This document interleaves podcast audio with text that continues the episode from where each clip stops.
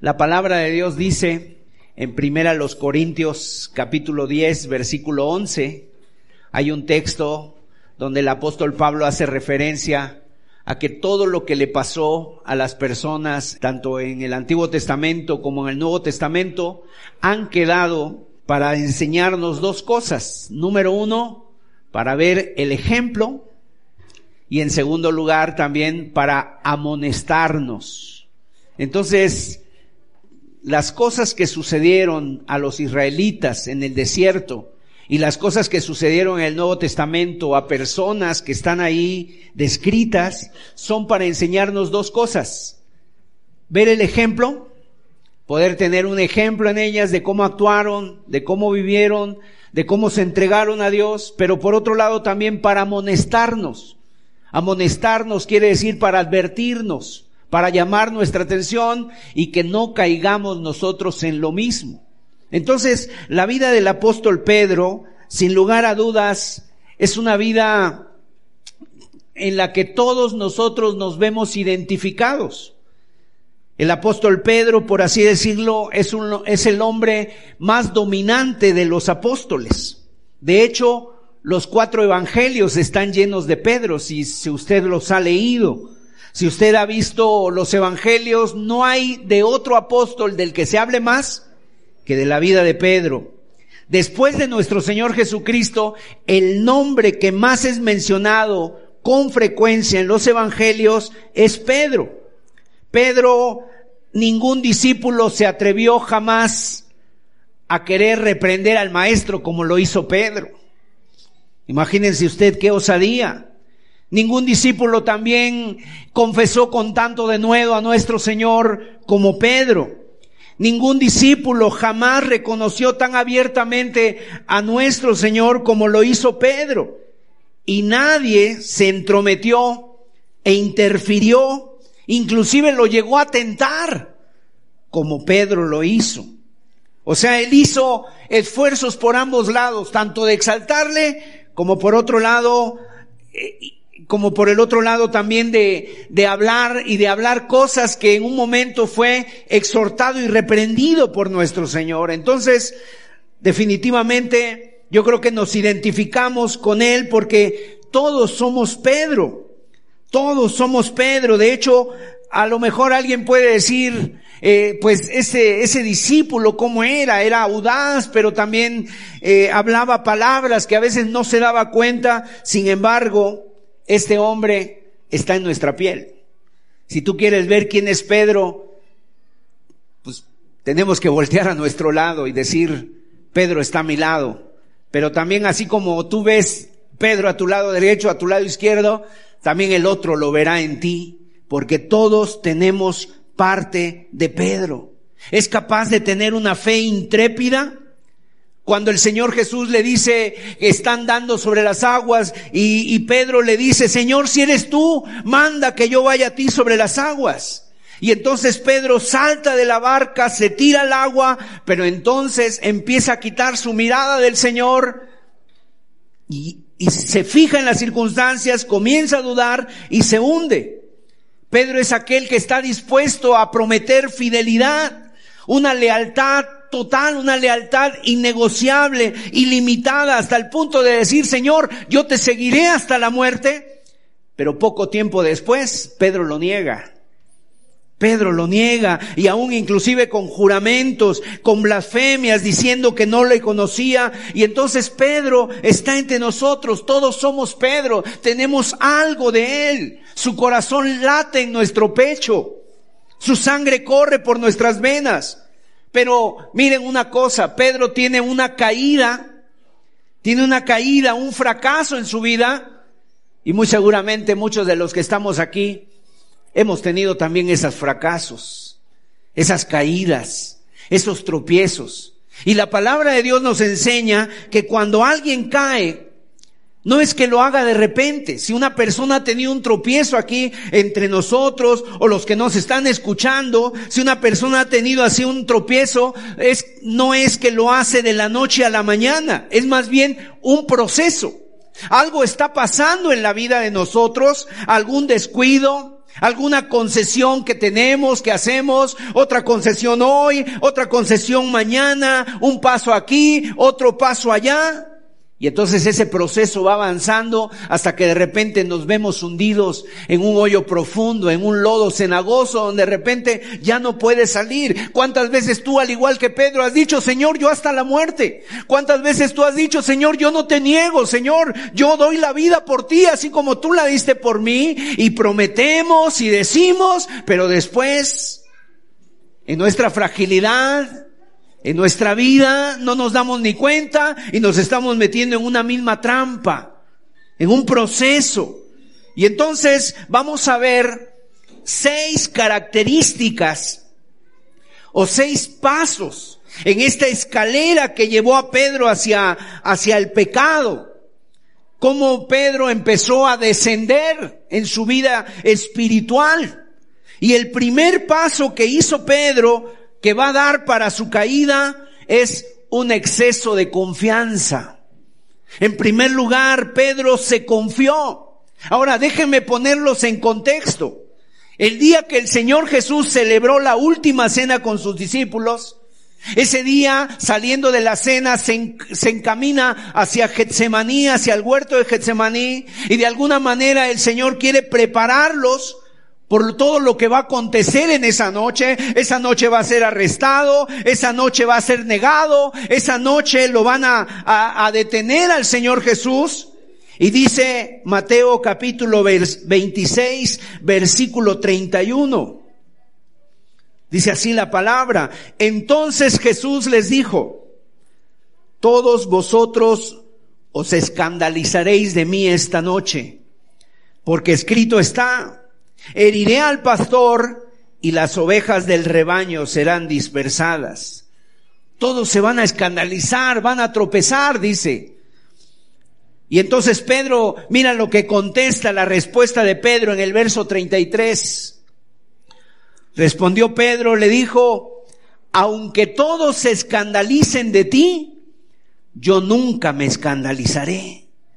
Y mira, Lucas que es un evangelio también de esto, hablando de esto mismo, Lucas 22, 33, él anota lo que Pedro añade ahí, dice, él le dijo, Señor, dispuesto estoy a ir contigo, no solo a la cárcel, sino también a la muerte.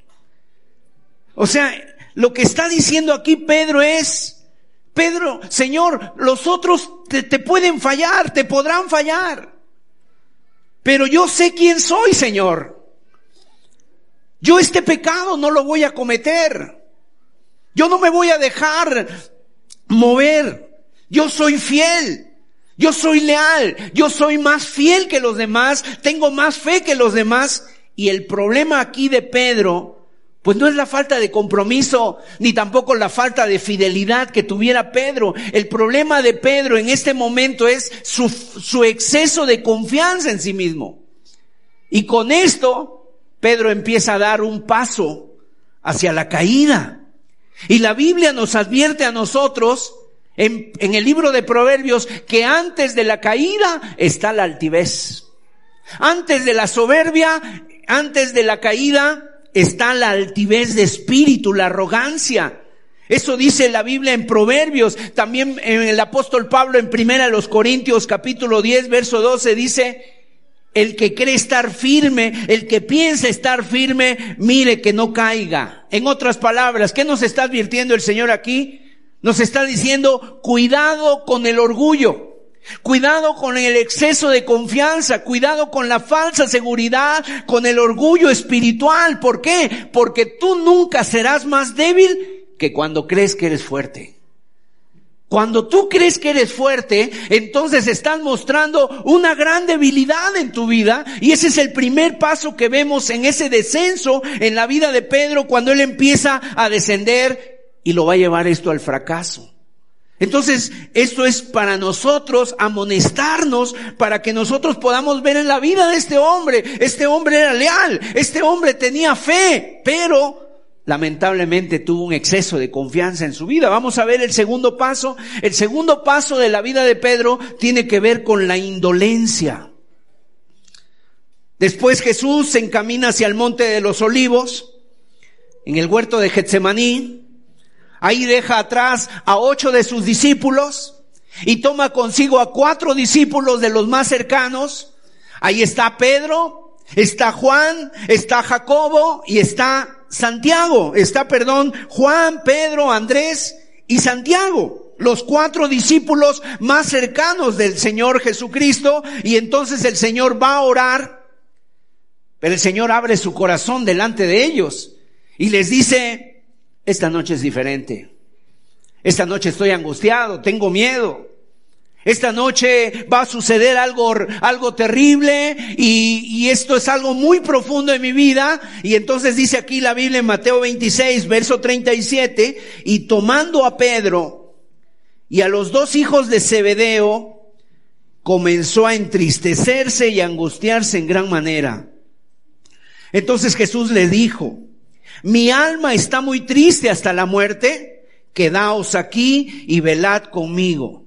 Está la angustia que me invade, que siento que muero, que no puedo soportar esto. Esténse aquí conmigo y oren. Y Jesús los deja ahí a los tres en un momento, se aparta de ellos un poco y se postra en tierra, dice la escritura. Así, Jesús cuán largo es, pone su boca en el polvo y empieza a orar al Padre. Padre, si es posible pasa de mí esta copa, pero no se haga como yo quiero, dice el verso 39, yendo un poco adelante se postró sobre su rostro orando y diciendo, Padre mío, si es posible pasa de mí esta copa, pero no sea como yo quiero, sino como tú.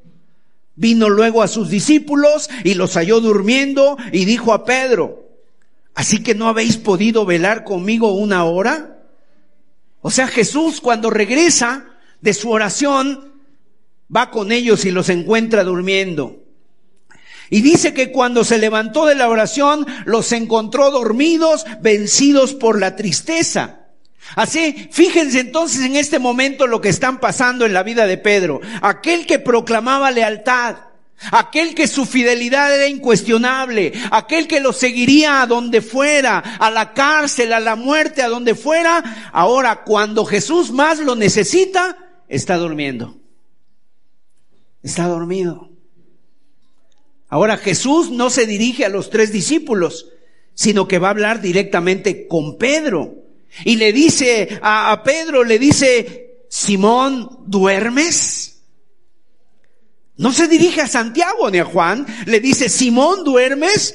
¿Por qué no habéis podido velar conmigo una hora? Le dice el verso 40, el verso 40, y dijo a Pedro, Así que no habéis podido velar conmigo una hora. Y dice el Señor, verso 41, velad y orad para que no entréis en tentación. El espíritu a la verdad está dispuesto, pero la carne es débil. ¿Cuántas veces nos pasa a nosotros? En los momentos más decisivos de nuestra vida, en las batallas más reídas de nuestra historia, nos encontramos durmiendo espiritualmente con un letargo, con una somnolencia espiritual que hace que no seamos conscientes de la importancia del momento, de la batalla que estamos atravesando y en ese momento, ¿dónde queda nuestra lealtad? ¿Dónde queda aquella, aquella proclamación o aquella promesa que le habíamos dicho al Señor. Cuando de repente nos desanimamos y ya estamos ahí en la casa y ya no estamos velando y dejamos de velar por nuestra vida, por nuestra familia, por las cosas que nos rodean y bajamos la guardia y nos confiamos. ¿Por qué? Ese es un proceso que está pasando y Pedro precisamente está durmiendo sin entender la batalla, el nivel de batalla que se está peleando en ese, en ese jardín, en ese huerto de Getsemaní. La Biblia añade en Hebreos capítulo 5, verso 7, que Dios, Cristo, en los días de su carne aprendió la obediencia y estaba orando, dice, y suplicando a aquel que le podía librar de la muerte. Era una cosa angustiosa en la vida del Señor Jesucristo. Vamos a ver el tercer paso Después de ahí Pedro da paso a la carnalidad, el tercer paso. Ahora, ¿qué quiero decir con carnalidad? Entendámoslo como la satisfacción de los apetitos primarios, la amistad del mundo. En ese sentido, Jesús termina de orar, dice la Biblia que fue tres veces, la, tercera vez, la segunda vez los haya otra vez dormidos, la tercera vez les dice ya, ya casi está amaneciendo, casi más bien es de madrugada, y le dice el Señor, ya pueden dormir.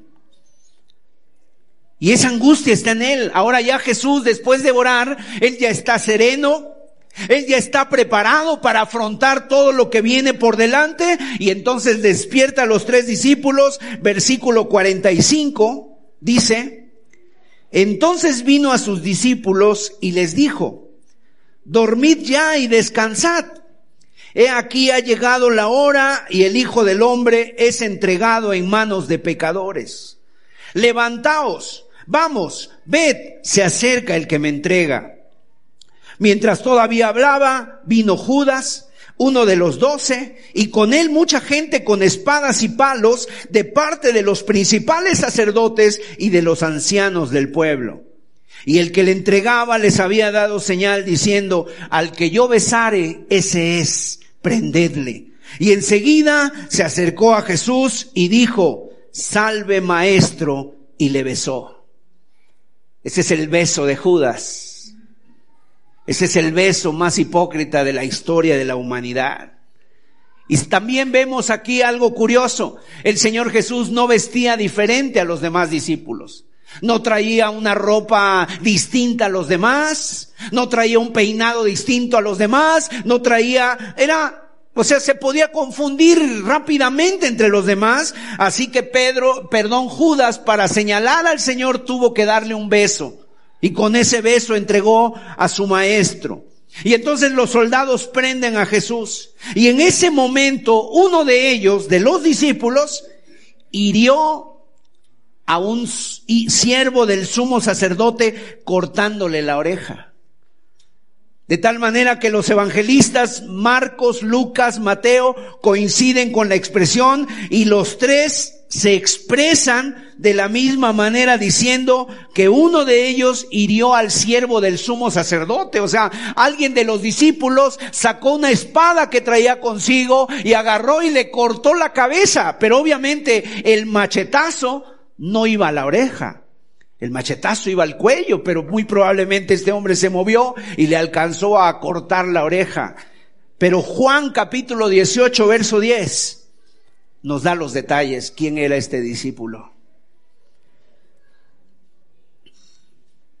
Entonces Simón Pedro, aquí vemos a Pedro, que tenía una espada, la desenvainó e hirió al siervo del sumo sacerdote y le cortó la oreja derecha y el siervo se llamaba Malco. O sea, Juan es el único que dice que este siervo que sacó la espada se llamaba, eh, perdón, este siervo al que le cortaron la oreja se llamaba Malco y que el que desenvainó la espada fue Pedro. Así que Jesús se dirige a Pedro en el versículo 52 de Mateo 26, dice, entonces Jesús le dijo, Vuelve tu espada a su lugar, porque todos los que tomen espada, a espada perecerán. ¿Acaso piensas que no puedo orar, orar, no puedo ahora orar a mi Padre y que Él no me daría más de doce legiones de ángeles? O sea, Pedro no está entendiendo la lucha. Pedro está usando el arma equivocada, no era con espada. Pedro estaba en la batalla equivocada, contra la persona equivocada y con la motivación equivocada. El Señor Jesús lo pone en contexto y le dice, si yo necesitase de este tipo de ayuda, Pedro, si de esto se tratara, pues yo no te diría a ti, yo rogaría al Padre y le pediría que me diera doce legiones de ángeles, una legión para que cuide de cada uno de ustedes porque eran doce discípulos, y otra para mí, bueno, ya eran once porque ya Judas no estaba. Una legión, sabes, estaba compuesta por seis mil soldados. Por tanto, Jesús le está diciendo, si yo le pidiera al Padre setenta y dos mil ángeles armados, ellos estarían aquí al instante para defendernos. ¿No crees que esta es, es, esta no es la solución, Pedro? ¿Y cuántas veces nosotros caemos y peleamos con armas carnales batallas que son totalmente espirituales. Pero te estás dando cuenta de cuál es el, el, proceso que lleva Pedro. Primero, un exceso de confianza. En segundo lugar, dejó de orar, se quedó dormido. Y en tercer lugar, ya la carne estaba en su apogeo. Él ya no sabía ni por dónde era la lucha. Y muchas veces pasa. Cuando la gente está así en un exceso de confianza, obviamente vas a dejar de orar porque no confías en Dios, confías en ti mismo, pero de repente ya quieres solucionar los problemas por ti mismo, con tu voz, haciendo, eh, levantando la voz en tu casa, haciendo aspavientos, pensando que es contra sangre y carne la lucha. Efesios capítulo 6, verso 12 lo dice de una forma muy clara.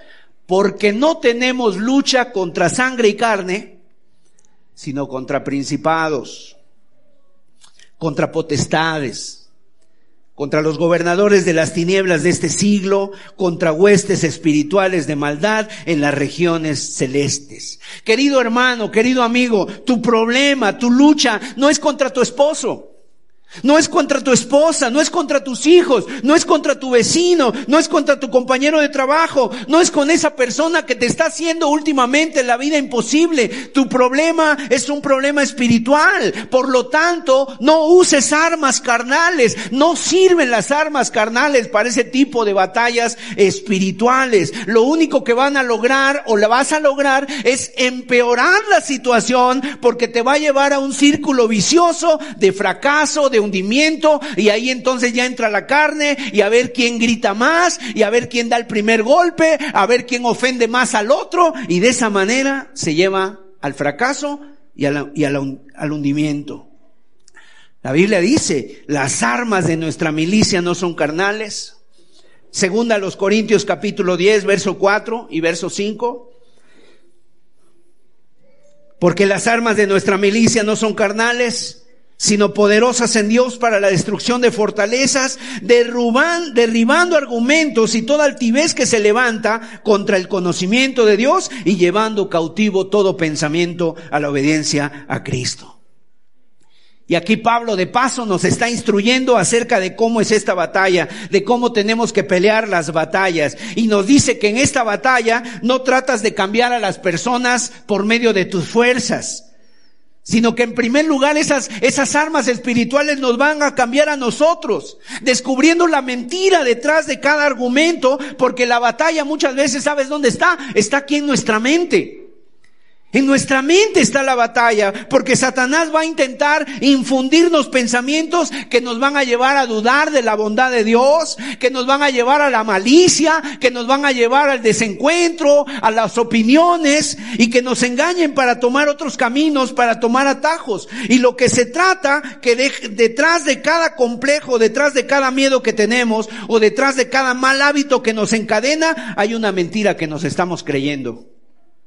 Y nuestra lucha es contra eso, contra nuestra mente, para que se descubra la verdad, porque dice Jesús, la verdad os hará libres, para derribar todo argumento que se levanta contra el conocimiento de Dios. Igualmente insiste en que esta nuestra batalla es para derribar el orgullo en nosotros que se opone a Dios y para llevar todo pensamiento cautivo a la obediencia a Cristo, para que no sea lo que yo quiero, para que no sea lo que me pide mi cuerpo o lo que yo haga, sino para que haga la voluntad de Dios, que es lo que va a traer plenitud y satisfacción a mi vida. El cuarto paso en la vida de Pedro, el descenso, es el distanciamiento. Se empezó a alejar ya cada vez más. Lucas 22, 54. Dice la escritura, y prendiéndole, le llevaron y le condujeron a casa del sumo sacerdote. Y Pedro le seguía de lejos. Aquí está un pasaje donde nos dice que al Señor Jesús le prenden, le llevan, le conducen a la casa del sumo sacerdote, eran las horas de la madrugada y Pedro le seguía de lejos. Por eso te decía yo que es un proceso. Es un proceso, uno detrás de otro. el exceso de confianza, la falta de oración, después de ahí la carnalidad y ahora ya viene el estar lejos. Pedro seguramente nunca pudo imaginar que actuaría como lo está haciendo ahora. Tal vez hasta ese momento ni se da cuenta. Él se veía firme por su amor a Jesús. Él le prometió a Jesús que lo seguiría hasta la cárcel, hasta la muerte. Y cuando llega el momento de la verdad, cuando prenden a Jesús, el corazón de Pedro se hace chico, se acobarda, se hace pequeño, no tiene valor y entonces se aleja y comienza a seguir a Jesús de lejos. ¿Cuántos cristianos el día de hoy o personas que se dicen cristianas están siguiendo a Jesús de lejos? No quieren predicar de, de Cristo. No quieren, o sea, no quieren perder de vista a Jesús, pero les falta valor para comprometerse. No tienen valor y entonces se alejan. No quieren perderlo de vista, pero no quieren también que otros sepan que son discípulos de Cristo y entonces se convierten en cristianos de la secreta. Se, convierten en cristianos de lejos. No vayan a pensar que yo soy un fanático. No vayan a decir que yo también soy uno de esos, aleluyas. Y no, no, no, eso no es para mí. Y están en la iglesia y a lo mejor aquí entre nosotros hay, yo no lo sé, pero cuando salen se comportan como agentes secretos del reino. Nadie sabe lo que son. Siguen a Jesús de lejos. ¿Te has dado cuenta de los espías, de la CIA, de la KGB que han andado por todos lados y de repente eran espías, o sea, andaban secretos, agentes secretos? ¿Cuánta gente el día de hoy hay así? Yo sigo a Jesús, pero de lejitos. Y el quinto paso tiene que ver con la mundanalidad, con esa amistad con el mundo. Lucas 22, 55. Y habiendo ellos encendido fuego en medio del patio, se sentaron alrededor y Pedro se sentó también entre ellos. O sea, ya Pedro ahora ya está lejos de Jesús, pero ahora está cerca de los enemigos de Jesús. Y ya está sentado entre ellos. Pedro, ¿qué haces ahí en la boca del lobo? Juan capítulo 18, verso 18 dice, y estaban en pie los siervos y los alguaciles que habían encendido un fuego porque hacía frío y se calentaban. Y también con ellos estaba Pedro en pie calentándose. Ah, ahora, yo quiero que usted preste atención en esto. Cuanto más te alejas de Cristo, más cerca estarás de aquellos que le rechazan. Más cerca estarás de aquellos que le escarnecen, que se burlan de Jesús. Y aquí Pedro está ya rodeado de malas compañías. Y con ellos está rompiendo un principio que él conocía muy bien en el Salmo 1. Seguramente usted ha leído el Salmo 1. Es uno de los salmos muy hermosos de la palabra de Dios. ¿Qué dice el Salmo 1, capítulo 1? El varón que no anduvo en consejo de malos, ¿qué más? Ni estuvo en camino de pecadores, ni en silla de escarnecedores se ha sentado. Y cuando encienden fuego en el patio, Pedro va a instalarse buscando comodidad, buscando calor en medio de la noche, pero de esa manera él se encuentra en medio del círculo de los que están haciendo escarnio de Jesús y se burlan de él. Él está ahí, Pedro, escuchando todo tipo de conversaciones, las burlas, los insultos, y él está enmudecido. Mis amados hermanos, ¿cuántos cristianos el día de hoy buscando la comodidad, el calor que el mundo ofrece?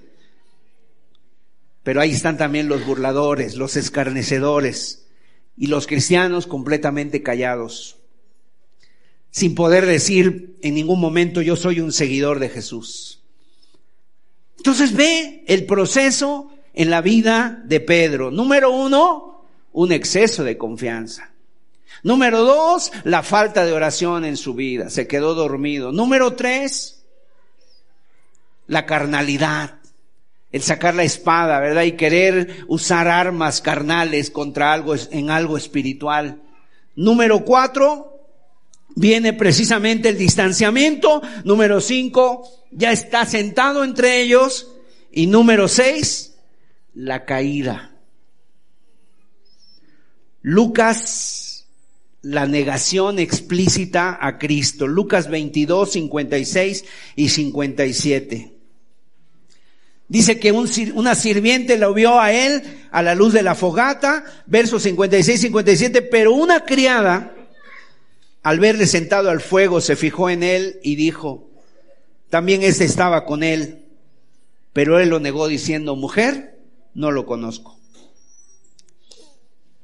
Fíjate, Mateo, el evangelista, nos muestra cierta progresión. Nos muestra que la primera vez que lo señalan, Pedro como que se desentiende. diciendo, no sé de qué estás hablando, mujer. Pero después viene otra, Mateo 26, verso 69, dice, Pedro estaba sentado fuera del, en el patio y se le acercó una criada diciendo, tú también estabas con Jesús el Galileo. Mas él negó delante de todos diciendo, no sé lo que dices. La segunda vez que lo acusan o que lo señalan como un discípulo de Jesús, él niega que no lo conoce, pero al mismo tiempo ya está jurando. Verso 71. Saliendo él a la puerta, le vio otra y dijo a los que estaban allí, también este estaba con Jesús el Nazareno, pero él negó otra vez con juramento. No conozco al hombre. Y la tercera vez, cuando ya lo identifican como un discípulo de Cristo, nos dice entonces algo más fuerte, que él comenzó a maldecir y a jurar, no conozco al hombre. Versos 73 y 74. Un poco después, Acercándose los que por allí estaban, dijeron a Pedro, verdaderamente también tú eres de ellos, porque aún tu manera de hablar te descubre. Entonces él comenzó a maldecir y a jurar, no conozco al hombre, y enseguida, ¿qué dice? Cantó el gallo. Queridos hermanos, sinceramente al leer estas palabras del Evangelio, dan temor. Dan temor porque nosotros somos hombres, porque la Biblia dice el que quiere estar firme mire que no caiga, porque la palabra de Dios dice pues tampoco te burles de tu, de tu hermano, de tu amigo cuando caiga, cuando le vaya mal. Más bien aquí lo que nosotros tenemos que ver esta enseñanza es con temor. Es con temblor, es decir, Señor, guárdame porque Pedro está en mí. Yo soy Pedro. ¿Cuántas veces hablo? ¿Cuántas veces digo? ¿Cuántas veces prometo? ¿Cuántas veces me comprometo y nada de lo que digo es real? A la vuelta de la esquina yo estoy actuando igual o hasta peor que él. No podemos dejar de ver este pasaje sin sorprendernos con la sinceridad del Nuevo Testamento. El Nuevo Testamento nos habla, ¿verdad? Y este es un pasaje sinceramente vergonzoso que seguramente algún autor, si hablara de él mismo, podría ocultar. Sin duda sería este, la negación de Pedro. Lo sorprendente es que conocemos esta historia porque saben una cosa, es el mismo Pedro el que tuvo que contarla. Si no hubiera permanecido, obviamente oculta su negación, su caída. Sin embargo, la Biblia nos muestra que Dios conoce perfectamente cómo somos, de qué estamos hechos. La Biblia dice que somos polvos. Así que por lo tanto, mis amados, cuidado con la arrogancia, cuidado con la vanidad. Pedro perdió completamente el control de sus emociones. No solamente seguía a Jesús de, lejos, sino también su conducta indica ya que estaba muy lejos de Jesús. ¿Y cuántos cristianos no solamente están negando a Jesús con su silencio, sino que en sus vidas apenas se ve una diferencia entre las personas que no son de Cristo como ellos? Se han conformado al mundo, adoptando sus modos, sus maneras, sus lenguajes, sus modos. Y aquí tenemos, fíjense nada más qué tristeza, aquí tenemos a un cristiano maldiciendo con su boca en el fondo del pozo. Y el mismo Pedro que le había dicho al Señor, aunque todos se escandalicen, Señor, yo no lo haré, yo no puedo ser como ellos, yo no puedo ser como ellos, aunque todos te dejen, Señor, yo no. Sabes, Aquí está Pedro, escandalizado, tropezado. Y Pedro se miraba en el espejo y seguramente se daba la máxima nota a sí mismo. Pero en unas horas más, después de que él haya dicho eso, esa, confianza en sí mismo lo llevó a las alturas del fracaso. ¿Dónde comenzó, dónde comenzó todo? Cuando el Señor le dice, todos se van a escandalizar de, escandalizar de mí, y Pedro dice, aunque todos se escandalicen, yo no. Esa confianza, mis amados. Yo no sé en este proceso. Me gustaría que fueras tú muy honesto, pero tampoco que lo dijeras en público, ¿verdad? Ni que nadie levantara la mano, pero tú lo puedes decir, ¿te encuentras tú en alguno de estos pasos? ¿Has dejado de orar? ¿Has dejado de buscar a Dios? ¿Sigues a Jesús de lejos? ¿Te falta ese compromiso con Dios? ¿Has caído en la carnalidad? En pleitos, en blasfemias, en pecados, en malas palabras, en ver cosas que no convienen en tu vida espiritual.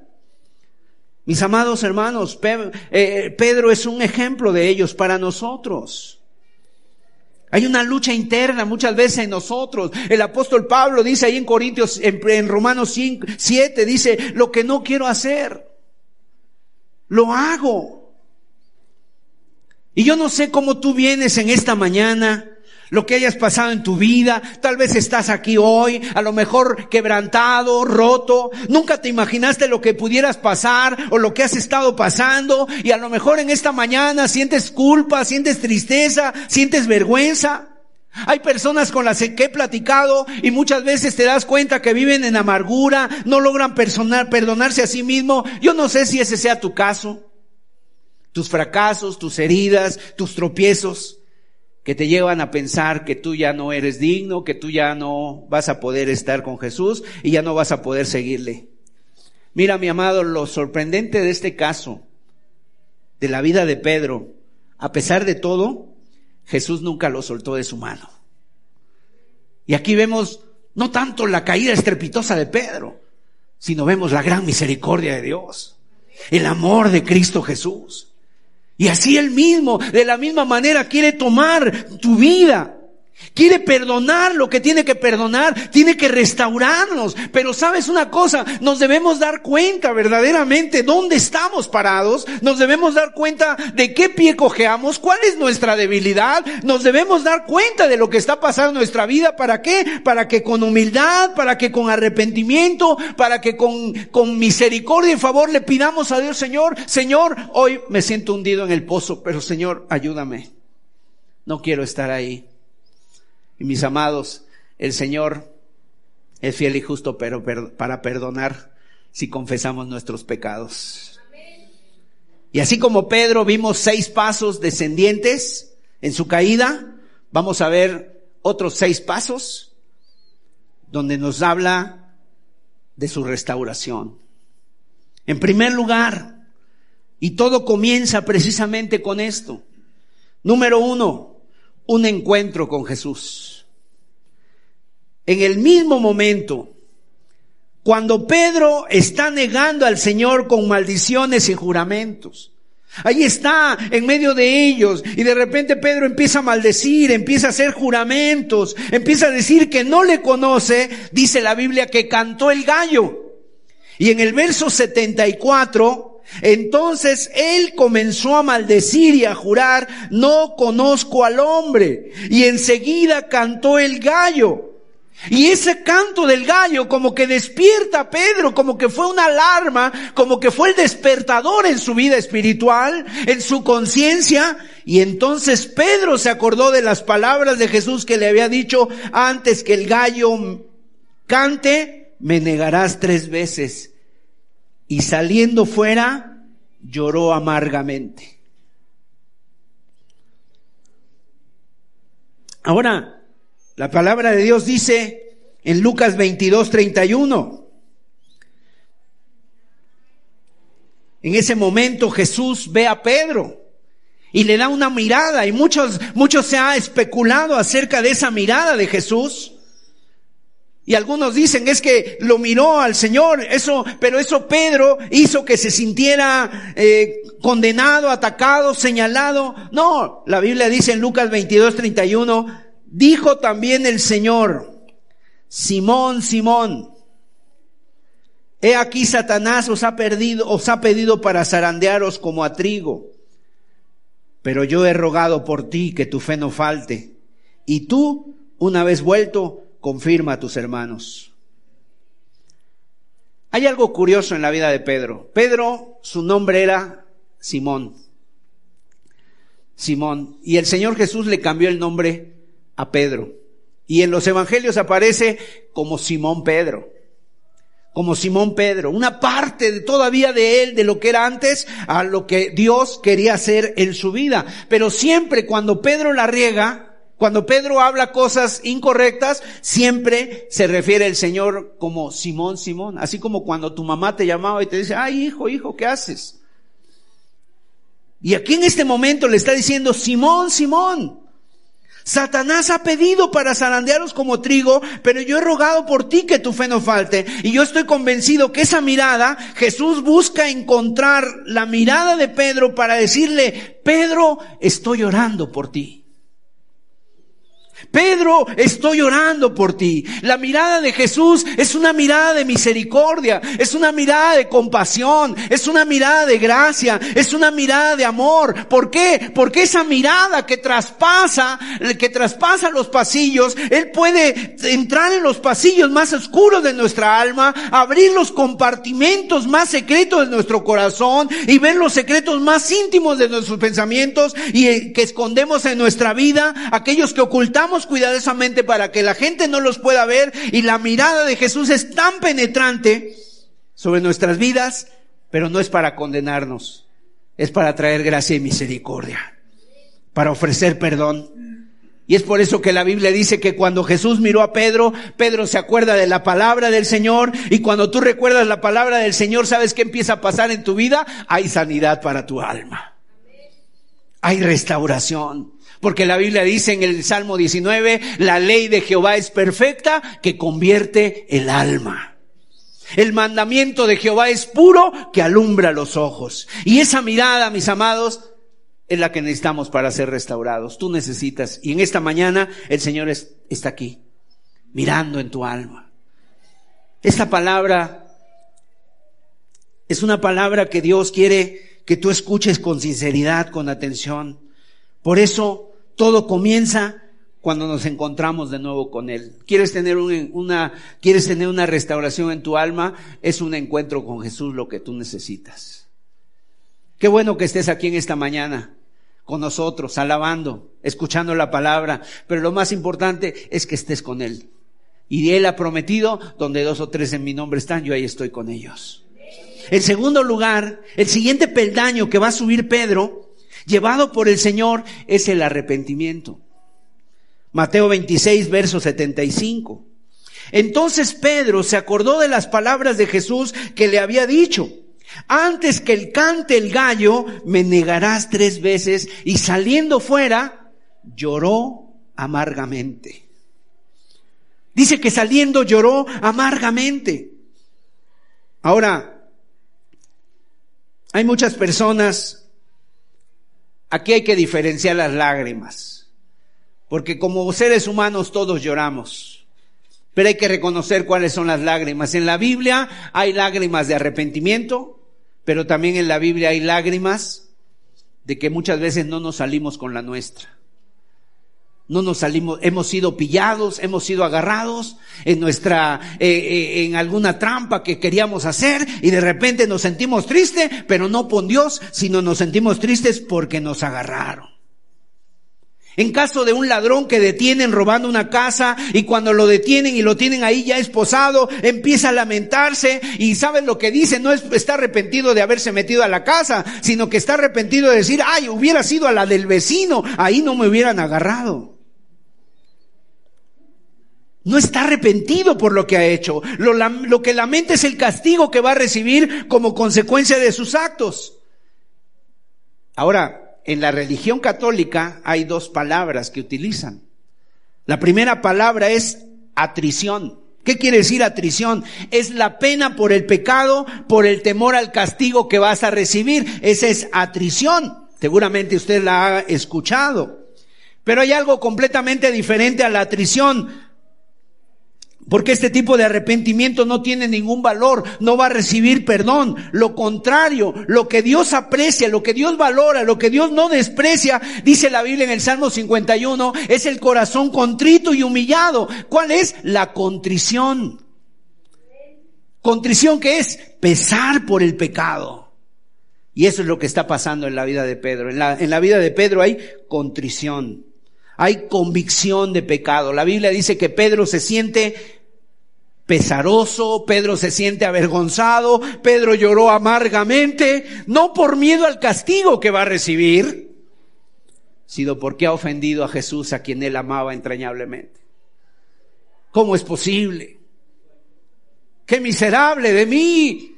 Si él dio su vida por mí.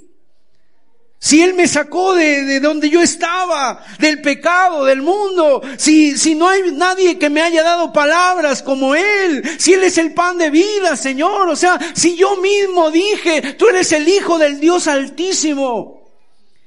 Y sabes una cosa, eso es lo que busca Dios en nuestros corazones. ¿Qué tipo de convicción, qué tipo de arrepentimiento hay en tu vida? ¿Hay atrición solamente? Estás apesadumbrado, pero por las consecuencias del pecado. Mucha gente el día de hoy está temerosa porque, porque se va a ir al infierno. Es que así como vivo, me espera el infierno. Pero nunca ha habido una convicción, una, una, una convicción de pecado de decir verdaderamente, perdóname Señor, porque tú has dado mucho por mí. Dice el Salmo 51, verso 17, los sacrificios de Dios son el espíritu quebrantado.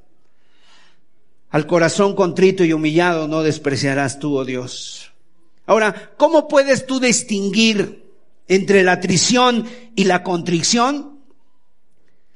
Bueno, el que se arrepiente no se queda en el mismo lugar. El que se arrepiente, si se queda en el mismo lugar, solamente fue atrición. Pero el que se arrepiente y no permanece en el pecado, no se queda en el pecado, entonces esa es una atrición, eso es un verdadero arrepentimiento. El arrepentimiento tiene frutos. No solamente son lágrimas, no solamente es pesar, no solamente es decir perdóname porque mentí, perdóname porque ofendí, es un fruto, está haciendo lo contrario, el que robaba ya no roba, el que tiene amargura ahora perdona, el que decía mentiras ahora dice la verdad, el que robaba ahora no solamente ya no roba, sino que trabaja para ayudar a aquel que no tiene. Y el Señor Jesús está diciéndote que es hora que dejes el ambiente en el que estás, que te apartes de lo que estás escuchando, de lo que estás mirando, de lo que estás haciendo, que dejes las malas compañías, que dejes la carnalidad, que ahora sí busques a Dios verdaderamente, que te pongas a orar y que en lugar de tener confianza en ti mismo, empieces a confiar en Dios y le des las riendas de tu vida a Cristo. Que rompas con el pecado. En tercer lugar, el tercer peldaño que sube Pedro es cuando el Señor le llama por su nombre. La siguiente ocasión después de esto, cuando Pedro aparece en el Nuevo Testamento, ya el Señor ha pasado por el juicio, ya fue a la cruz, ya fue sepultado, pero como no hubo tiempo porque ya venía el, día de reposo de forma inmediata, hubo que hacerlo a prisa. La Biblia dice que el primer día de la semana las mujeres vienen al sepulcro con hierbas aromáticas, con ungüentos para ungir el cuerpo de Jesús, pero que cuando llegan encuentran la tumba del Señor vacía y un ángel del Señor que está ahí les dice, mujeres, no se asusten, están buscando a Jesús de Nazaret, el que fue crucificado, ha resucitado, no está aquí, mira, mirad el lugar donde le pusieron, ir y decir a sus discípulos y a Pedro. Mateo 10, Marcos 16, versos 6 y 7. Él va a ir a Galilea, así como les dijo, dice, mas él les dijo, no os asustéis, buscad a Jesús Nazareno, el que fue crucificado, ha resucitado, no está aquí, mirad el lugar en donde le pusieron, pero id, decid a sus discípulos, ¿y qué dice? Y a Pedro, que va delante de vosotros a Galilea, allí le veréis como dijo. Fíjense, noten eso. Cuando el ángel le dice a las mujeres que avisen a los discípulos, obviamente está incluido Pedro, porque él es uno de sus discípulos. Pero entonces, ¿por qué dice que le cuenten a los discípulos y a Pedro? ¿Por qué hace una mención específica de este Pedro? Yo entiendo que Jesús a estas alturas conocía perfectamente que Pedro ya no se sentía como un discípulo, que él estaba avergonzado, él estaba afligido, él estaba lleno de remordimiento. Él estaba lleno de remordimiento, había fracasado en ese momento. ¿Sabes qué necesitaba Pedro? Necesitaba una palabra de ánimo. Qué fácil hubiera sido para el Señor decir, díganle a mis discípulos que nos vemos en Galilea, que allá yo voy. Pero de Pedro ni lo menciono. Ese hombre no me trae buenos recuerdos. Jamás dijo eso el Señor. Pedro ya no era una piedra, sino sabes qué? Ahora Pedro ya no era piedra como dice la Biblia que su nombre quiere decir, Pedro quiere decir piedra, pero en este momento Pedro ya no era una piedra, Pedro estaba hecho polvo ya. Él había negado la fe, él había negado al Señor, él había renunciado a seguir a Jesús, pero sabes una cosa maravillosa, Jesús no renunció a Pedro. No se rindió con él. Y quizás tú también en esta situación, muy probablemente han pasado por tu mente, ¿cuántas veces tirar la toalla? Incluso dejar el camino del Señor. No levante la mano. Pero ¿cuántas personas están así? ¿O has querido abandonarlo todo? Lo que te quiero decir es que a pesar de nuestros fracasos, Dios no se da por vencido contigo. Por eso estás aquí hoy. Por eso estás aquí hoy, porque Él te conoce. Cuando estás tú a punto de caer más bajo, Dios te llama por tu nombre. Para que sepas que Él te conoce y para que sepas que Él sabe lo que estás pasando y que se acuerda específicamente de ti. Él sabe tu dolor, sabe tus llanto, sabe tus lágrimas y por eso te llama por su nombre. ¿Sabes qué ha de haber maravillado a eso a, a Pedro en ese momento? ¿Dijo mi nombre? A ver, a ver, otra vez. ¿Dijo que yo? Específicamente mi nombre, sí. Gracias Señor porque tú te acuerdas de mí. ¿Cuántas veces ha pasado que a lo mejor tú ya no quieres nada, pero el Señor está pensando en ti? Un cuarto peldaño que sube, primero el llamado de Jesús, o sea, el encuentro de Jesús, la mirada de Jesús, eh, el segundo peldaño, el arrepentimiento en la vida de Pedro, el tercero le llama por su nombre y el cuarto le da una segunda oportunidad. Los discípulos de Pedro, los discípulos y Pedro van a Galilea a encontrarse con Jesús. Pero cuando llegan allá, Jesús no está. Y entonces seguramente por los datos del Evangelio podemos presumir que están en Capernaum, la ciudad de Jesús. Pero ahí en Capernaum vivía Pedro y su hermano Andrés. También vivía Juan y su hermano Jacobo. Allí estaba la ciudad de sus padres. Allí estaban las barcas. Allí estaba el mar de Galilea. Allí estaba su familia, su trabajo anterior, las balsas. Y entonces Juan 21, verso 3. Y entonces Pedro dice, Simón Pedro les dijo, voy a pescar. Ellos le dijeron, vamos nosotros también contigo. Fueron y entraron en una barca y aquella noche no pescaron nada. Mira, Pedro llega a Galilea, el Señor no llega, no ha llegado todavía, como les había dicho que iba allá a Galilea, y, Pedro dice, aquí están las lanchas que teníamos, vamos a tomar una de ellas, voy a tomar una de ellas y voy a irme a pescar, y los otros le dicen, vamos contigo. Pedro era un líder, a él lo seguían. Entonces se pasan la noche entera pescando y la Biblia dice que no llegan a pescar nada. Ya está amaneciendo, ya, ya está amaneciendo, ha pasado toda la noche y Jesús se aparece en la playa paseando. Pero como todavía está muy oscuro, es de madrugada, está amaneciendo, ellos no lo distinguen, no saben quién es, pero Jesús les llama y se dirige a ellos y les dice Juan 21, verso 4 y 5, cuando ya iba amaneciendo, se presentó Jesús en la playa, mas los discípulos no sabían que era Jesús y les dijo, hijitos, ¿tenéis algo de comer? Le respondieron no.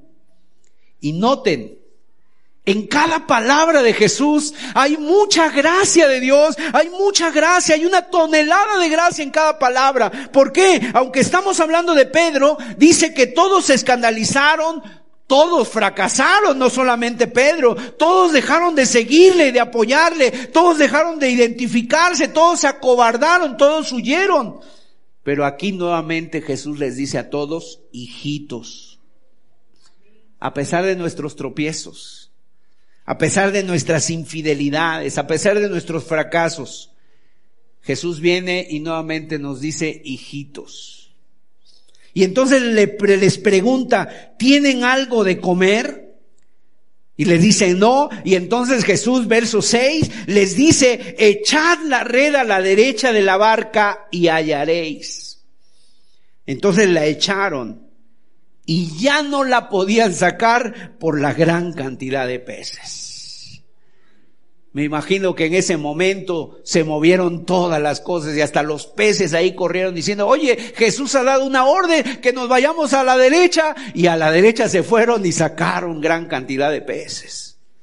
Y entonces Juan le dice a Pedro, entonces aquel discípulo a quien Jesús amaba dijo a Pedro, es el Señor. Simón Pedro, cuando oyó que era el Señor, se ciñó la ropa porque se había despojado de ella y se echó al mar. Pedro, sin pensarlo, se tira al mar, va nadando hasta la orilla. Estaban aproximadamente a unos 90 metros, 200 codos de la orilla. Y cuando llegan a la orilla, se encuentran a Jesús, que Jesús había hecho una hoguera y tiene ahí pan y tiene pescado puesto sobre las brasas y los invita a desayunar. Qué desayuno tan hermoso, ¿no? Yo no sé ustedes, pero todo esto a mí me suena mucho y me, me, pregunto si hay algo aquí mayor de lo que estamos leyendo. Yo no sé ustedes, ¿verdad? Pero todo lo que está ocurriendo, ¿sabes cómo se le llama esto? Yo no sé si te ha pasado, el día de hoy se le llama como un déjà vu o déjà vu, ¿no? Algo que de repente te acuerdas que ya había pasado, y que en un momento dices, yo aquí ya estuve, esta escena yo ya la viví, aquí yo no sé si está pasando esto, pero aquí esto ya lo habían vivido. Porque años atrás, cuando el Señor llama a Pedro, lo mismo pasó ahí en Capernaum, en el mismo lago, las mismas barcas, la misma agua, con esas mismas barcas. Jesús hizo, lo mismo cuando habían ido a pescar y no habían pescado nada y se produjo la primera pesca milagrosa y entonces Jesús los llama a dejar las redes para convertirlos en pescadores de hombres y no solamente Jesús recrea el momento del llamado, sino que también recrea la escena cuando Pedro le niega. Y fíjense cómo reproduce la hoguera. Ahí está la hoguera en la que Pedro le había negado junto a esos hombres, pero ahora está Jesús. Entonces lo identifican a la luz de la hoguera y a Pedro empieza a maldecir, a negar. Pero en ese contexto parecía como un lenguaje profético, como cuando Jeremías cargaba un yugo, ¿verdad? Sobre el cuello para que la gente viera sin palabras lo que les iba a ocurrir por vivir alejados de Dios. Y aquí parece que Jesús les quiere recordar que revivan por medio de la experiencia tan dramática que Él un día los llamó, pero que los sigue llamando. Que Él sigue contando con ellos.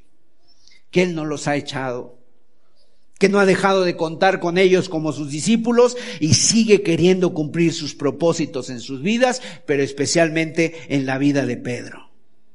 Él quiere mostrarle el mismo escenario donde le negó, Jesús quiere empezar de ahí una nueva vida con Pedro. Porque su gracia es mayor que nuestro pecado. Porque donde abunda el pecado, sobreabunda la gracia. Y Jesús quiere restaurar nuestras vidas pero también quiere restaurar la tuya. ¿Hay alguien esta mañana que necesite ser restaurado? Podemos hablar de restauración en la familia, podemos hablar de restauración en los hijos, podemos hablar de que seas restaurado en tu trabajo, pero todas esas son secundarias, son cosas secundarias. Lo más importante es que sea restaurada tu vida espiritual. Porque la Biblia dice, busca primero el reino de Dios y su justicia y todas las demás cosas serán añadidas perdonar nuestros pecados y darnos la oportunidad de empezar de nuevo. La Biblia dice en Juan 21, 15, cuando terminaron de desayunar, Jesús preguntó a Pedro, cuando hubieron comido, Jesús dijo a Simón Pedro, Juan 21, 15, Simón, hijo de Jonás, ¿me amas más que estos? Wow. Seguramente esta pregunta desarmó por completo a Pedro. ¿Por qué esta pregunta? ¿Por qué tiene que amarlo más? ¿No basta que tenga el mismo amor que los demás? ¿No basta que lo ame igual que los demás? ¿Me amas? ¿Cómo debería de esperarse que me amara alguien que me sigue porque habría que amarle más que los demás. Yo veo que esto tiene que ver con que Jesús no quiere cosas superficiales. Jesús no quiere que metamos la basura debajo de la alfombra. Jesús no quiere aparentar que no ha pasado nada. Jesús no quiere que finjamos de que todo está bien, no. Jesús lo que va es a la raíz del problema para resolver el problema de raíz. Y en ese sentido que recordamos que Pedro un poco atrás le había prometido, aunque todos los demás te abandonen, se escandalicen de ti, yo no, porque yo soy mejor que los demás. Era lo que pensaba Pedro, que él tenía más fe, más confianza, más fuerza, que él tenía más amor por Jesús que el resto que los demás te pueden fallar, pero yo no, yo no soy como los demás, yo soy mejor que los demás. Y entonces aquí lo que Jesús le está preguntando a Pedro, Pedro, ¿sigues pensando lo mismo de ti? ¿Sigues teniendo el mismo concepto de ti? ¿Sigues pensando que eres mejor que los demás? Por eso la pregunta es, Pedro, ¿me amas más que estos? Mira lo que dice que contestó Pedro. Señor, tú sabes que te amo. Pero en la Biblia, en el original hebreo, aquí las palabras son un poco, nos dan más luz, porque Pedro le está diciendo, el Señor Jesús le está diciendo, Pedro, ¿me amas con ese amor ágape, con ese amor incondicional? Y Pedro solamente se atreve a decirle, Señor, tú sabes que te fileo con ese amor de hermanos, nada más mi amor no es tan grande, Señor. Reconozco que mi amor no es tan grande. Tú sabes que te quiero. Pedro, ¿me amas? Tú sabes que te quiero, Señor. Lo que podemos saber claramente aquí es que alguien que ama tan profundamente a Jesús, mis amados, eso es lo triste de nosotros porque somos humanos, alguien que ama profundamente a Jesús puede caer. Cualquiera de nosotros. Alguien consagrado, alguien que está dispuesto a dar su vida por Jesús, puede caer. Es más, los más santos pueden caer. El amor no es lo que va a marcar la diferencia en el tema de la caída. Hay un proceso en el que quizá ni te das cuenta, pero te lleva paso a paso a distanciarte y finalmente a fracasar. Si tú, tú no tienes cuidado, puedes tener las mismas y amargas derrotas y caídas que Pedro, pero también déjame decirte esto, si amas a Jesús, hay esperanza para ti. Si amas a Jesús, Él te está invitando a compartir tiempo con Él. Él te está invitando a que vengas a sus brazos, a compartir un nuevo comienzo, a recorrer un nuevo camino con Él. ¿Necesitas esta palabra en esta mañana? Esa palabra es para ti. Porque Dios te da una segunda oportunidad. Un quinto peldaño que va a subir Pedro es cuando Dios restaura su ministerio. Los versículos siguientes de Juan, dice el verso 15, cuando hubieron comido, Jesús dijo a Simón Pedro, Simón hijo de Jonás, ¿me amas más que estos? Le respondió, sí Señor, tú sabes que te amo. Él le dijo, apacienta mis corderos. Volvió a decirle la segunda vez, Simón, hijo de Jonás, ¿me amas? Pedro le responde, sí, Señor, tú sabes que te amo. Le dijo, pastorea mis ovejas. Le dijo la tercera vez, Simón, hijo de Jonás, ¿me amas? Pedro se entristeció de que le dijese la tercera vez, ¿me amas? Y le respondió, Señor, tú lo sabes todo. Tú sabes que te amo. Jesús le dijo, apacienta mis ovejas. Apacienta mis corderos, apacienta mis ovejas. Fíjese qué diferente es el trato que nos da Jesús. Si fuera el día de hoy y esto hubiera sucedido en una de nuestras iglesias, ¿qué haríamos con alguien que ha fracasado así? Le diríamos, yo creo que Pedro, lo tuyo ha sido muy escandaloso, Has pecado de una forma vergonzosa, has mentido, has jurado en falso, has usado un lenguaje blasfemo, soez, has negado la fe, has negado a Jesús, has, sido un traidor. Así que mira, diez años te vas al refrigerador. Cinco años a la nevera, sentado en el banco sin hacer nada y calladito, ¿eh? sin protestar. Vamos a poner para ti guardias para que te estén vigilando, a ver si puede cambiar algo contigo. Y dentro de dos años nos reunimos un consejo a ver qué ha sucedido. Muchas veces así actuamos, mis amados. ¿Cuántas veces tú te has alejado de otros hermanos? ¿Cuántas veces te has sentido menospreciado? Pero Jesús solamente hizo una exigencia, una sola. ¿Me amas? ¿Tú me amas, Pedro? Si tú me amas, tienes todas las condiciones para pastorear mis ovejas. Y, fíjense que Jesús no le pregunta, ¿amas a mis ovejas? No. Jesús le pregunta, ¿me amas a mí? Porque si tú amas al pastor, vas a amar a las ovejas del pastor. La casa del pastor, la obra del pastor. Si tú amas al pastor, amas lo que es suyo. Y en ese sentido hay personas que lo que aman a veces es, no es a Jesús, es lo que ellos quieren hacer y entonces no hacen nada. Yo te invito a, que te preguntes que a lo mejor lo que tú más amas, ¿qué es lo que tú más amas? Tu reputación, tu comodidad, tu indiferencia. ¿Ya te, ya te acomodaste a vivir un cristianismo así? Pensando que son los hombres los que te van a pedir cuentas. No, yo a los hombres no les doy cuentas. Es Jesús. Tal vez sido, ha sido una persona activa en la obra, pero el pecado, las heridas que ha sufrido o las decepciones han llevado a que te mantienen el día de hoy apartado y has decidido quedarte ahí en el banquillo sin nada, sin servir a Cristo. Cristo no quiere que le sigas como un espectador. Cristo no quiere que estés en un banco, por así decirlo. Él quiere cumplir su propósito en tu vida. Él te ha llamado para su gloria y te ha llamado para algo más. Y le dice, como a Pedro, te llamé para que seas un pescador de hombres. Y mi llamado no ha cambiado para ti. Finalmente, para concluir, el sexto paso es que Dios le da un poder a Pedro. No solamente le da el llamado nuevamente, le dice, apacienta mis corderos, apacienta mis ovejas, sino que ahora después le dice, yo te quiero usar y le da poder. En, Hechos capítulo 2, dice el verso 2, y de repente vino del cielo un estruendo como de un viento recio que soplaba, el cual llenó toda la casa donde estaban sentados, y se les aparecieron lenguas repartidas como de fuego, asentándose sobre cada uno de ellos y fueron todos llenos del Espíritu Santo y comenzaron a hablar en otras lenguas según el Espíritu les daba que hablasen. Verso 14, entonces Pedro, poniéndose en pie con los once, alzó la voz y les habló diciendo, varones judíos y todos los que habitáis en Jerusalén, esto sea notorio y oíd mis palabras.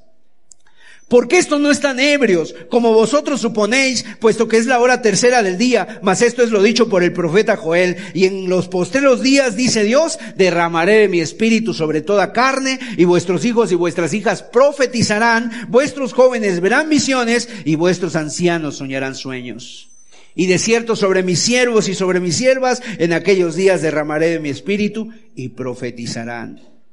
Y seguido de esto, ¿sabes qué? Uno de los discípulos se levanta y predica un mensaje poderoso, cristocéntrico, anunciando la muerte, la resurrección, la ascensión de Cristo, el señorío de Cristo. Y sabes, ese, ese predicador, ¿quién es? Es Pedro. ¿Qué, reacción hubo ante este mensaje? Dice el verso 37 de Hechos 2. Al oír esto, se compungieron de corazón y dijeron a Pedro y a los otros apóstoles, varones hermanos, ¿qué haremos? Pedro les dijo, arrepentíos y bautícese cada uno de vosotros en el nombre de Jesucristo para perdón de los pecados y recibiréis el don del Espíritu Santo porque para vosotros es la promesa y para vuestros hijos y para todos los que están lejos, por, para cuantos el Señor nuestro Dios llamare. ¿Sabes cuántas personas se convirtieron ese día?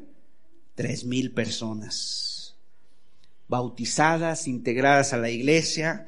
Desde ese momento Pedro es otro hombre. Pedro desde ese momento es un hombre de oración. Pedro desde ese momento es un hombre humilde. Es un hombre que reconoce su necesidad y Pedro es el que tiene las llaves ahora para abrir las puertas del Evangelio a judíos y a gentiles y Pedro predica y los corazones de los hombres se derriten por la poderosa obra del Espíritu Santo en su vida. Mis amados, tal vez tú has pensado en desistir en algún momento, pero el Señor te ha traído aquí para en este día para que te levantes. Levántate en el nombre de Jesús para que seas investido del poder de lo alto, para que ya no seas tú, sino para que sea Él en tu vida. para que puedas demostrar al mundo con tu ejemplo, a tu familia, a tus hijos, a los que te rodean, que hay un Dios vivo y verdadero y que ha transformado tu corazón y te ha llenado de gracia. Es, es nuestro Señor que se deleita en tener misericordia. Y a mí me gustaría en esta mañana que tú cerraras tus ojos. Vamos a orar. Quiero decirte que Dios está aquí. Él sabe cuáles son tus luchas. Él sabe cuáles son el drama más fuerte de tu vida. ¿Cuántas veces has estado llorando y sufriendo por las luchas que tienes? Y Él está aquí y quiere producir en ti restauración. Quiere llevarte de la mano para que subas uno a uno de estos peldaños. Él te busca.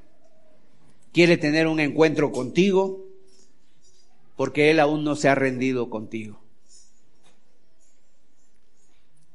Yo quiero invitarte, si alguien de los presentes en esta tarde siente que necesita que alguien ore por él, que alguien pueda apoyarte para que Dios traiga no solamente el perdón a tu vida, porque la Biblia dice que si confesamos nuestros pecados, Él es fiel y justo para perdonar nuestros pecados y limpiarnos de toda maldad. Yo te invito a que te pongas de pie en tu lugar y tal vez uno de los hermanos que están aquí en, en la sala puedan orar por ti. Ponte de pie ahí en tu lugar si tú necesitas ser restaurado.